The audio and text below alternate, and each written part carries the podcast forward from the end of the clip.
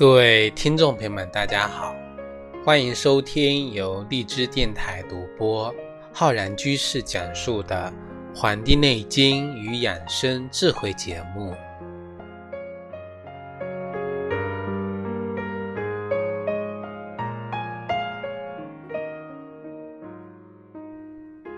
最近呢，收到很多听众朋友的私信跟聊天啊。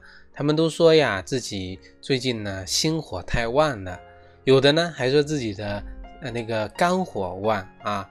其实啊，我们之前的节目中跟大家讲过了啊，说这个无论是肝火旺、心火旺，那么大家呢肯定要知道自己的症状是什么。很多听众朋友呢啊，感觉自己的这些情况呢就好像是有这些症状一样，所以我们今天呢要跟大家好好聊一聊。怎么样才能判断自己是否呢有这种肝火旺的这个情况？其实啊，在我们很早之前的节目中呢，就有跟大家讲过关于肝火旺的一些问题。我们讲春季的时候啊，五脏对应的是人的肝啊，很多人容易出现这种肝火旺盛的问题。我们在以前啊，《黄帝内经与养生智慧》。一百三十七讲的时候，跟大家讲了肝火旺的一些这个问题啊，也跟大家分析了。大家呢可以搜索相关的关键字，在我们节目列表啊有个搜索，可以搜索一些关键字，可以找找到一些我们以前讲过的很多知识点，这样子呢方便大家呀学习巩固啊。很多听众朋友都是非常啊认真的。把我们每一期节目从第一讲一直慢慢听听上来，这样呢其实就是一个啊不断学习的一个过程。那么我们今天呢就跟大家聊一聊肝火旺这个话题，因为很多话题啊都是老生常谈，很多问题呢其实万变不离其宗。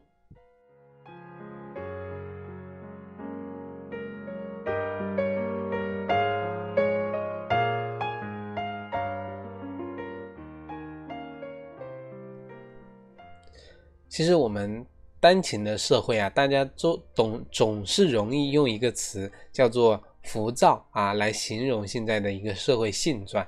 其实我们会发现啊，我们现在人啊，这个工作生活压力确实比较大，人们的这个情绪呢也比较紧张，脾气呢也非常的暴躁易怒啊，而且呢，无论是去哪里去办事情啊，去一些这个。部门啊，去银行啊，去超市啊，感觉排队呢都有一些这个心浮气躁。那么很多人啊，也容易出现这种头晕、头痛、眼睛呢干涩、耳鸣、耳聋、情绪激动这样的问题，口干、口苦、心烦、气躁这些个症状。而且呢，我们说春的这个，我们现在已经是处于这个暮春时节啊。而且都到尾巴了，那么春的这种气味呢，其实是已经非常浓烈。春气呀，对应的是我们的肝胆。春主生发，在这个过程中，很多人确实啊，也容易出现了这些情况，而且确确实实的发生了。那么，这真的是我们自己的肝火太旺了吗？难道真的需要泡一杯啊菊花茶去消消火气吗？那么这里呀，大家。要注意的点就出来了。那么，如何去理解自己是否有肝火旺这个问题呢？其实我们之前跟大家讲过这三个词，真的是因为有原因。大家很多喜欢听这种养生类的节目，说肝火旺这个词，那么大家呢听到这个词就很容易对号入座啊，把自己的这个情况啊对应起来，各种的降火、败火。唯恐呢自己身上的火气太旺了，能量太足了，然后呢事情的真相呢却往往跟自己所想象的完全是不一样的啊！身体津液水平越低，就越容易出现大家所说的肝火旺的这个情况。我们来举个例子吧，啊，举例子大家可能更加的这个形象的来理解，就是说，如果一盆水。把它放在太阳底下啊，大夏天的这个太阳底下，那么很快，我们摸一下这个边缘啊，就非常的烫手但是呢，我们再想想，浩瀚的大海，在太阳底下，啊，这个水能晒到烫手吗？显然是不会的。那么放到我们身体也一样，精液水平越低，我们暂且把这个精液理解为我们身体可以利用的水，那么越容易出现局部的这个热。那么这个情况啊，就是虚热。那么在我们的五行中啊，五行学说中，肝在我们五行属行，这个中医的五行属木，好比是树木需要水肥的这个润养。同样的，咱们的肝胆经络、肝胆系统也需要津液的这个濡养，才能够实现肝的调达。否则的话，肝胆得不到这个。水液、津液的滋养，就很容易出现一系列的虚热的这个表现。这样呢，大家看到了虚这个肝火旺的这个形成的原因了啊，就是因为缺少了这个津液的润泽。那么春天万物生发，人也一样，在这种生发的大趋势下，植物也长，动物也肥，人呢，在这种情况下啊，也会特别的耗散人体的。这个津液，所以很容易出现这些所谓的肝火旺的这些情况。那么这种情况出现了，我们应该如何去解决呢？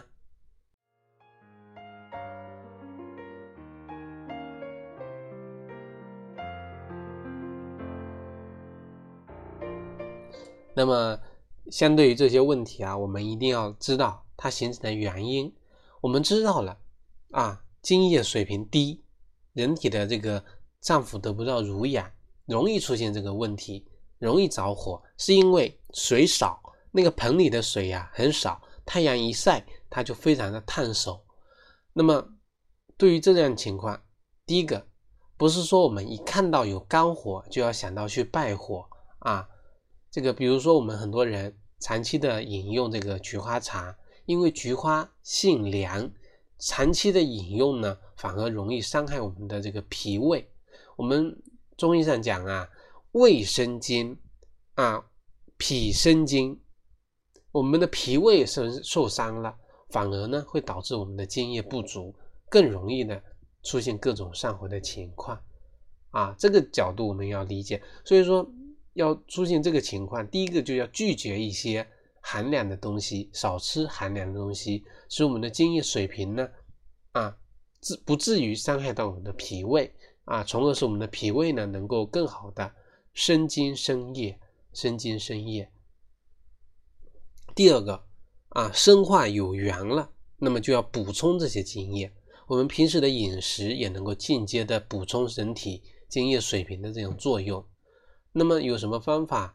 啊，吃些什么，喝些什么，能够更好的提供这些津液呢？一个就是米汤，少放大米，多放水。那么一整天下来呢，把这个米汤啊当做水来喝，让自己整个身体呢都能够啊滋润起来。现在咱们主要吃的呢，大多是这种东北大米，我们现在称之为精米，对吧？那么我们《伤寒论》中啊有。一百一十三个方子，其中呢有七个方子用到了这个粳米。粳米有什么作用啊？有保胃气、生津液的功效。那么不要小看这个方法呀，其实小方法有大作用。那么这里要注意的就是喝这个米汤啊，要小口小口的喝。啊，要慢慢来，不要着急。我们现在很多人喝饮料、喝水呀，都是大口大口的往下灌啊。那么人体的体液跟外界的水完全都是不是对等的，能够被人所利用的，我们叫人体的这个这个水液啊，人体的体液，这样子呢才能够被人所利用。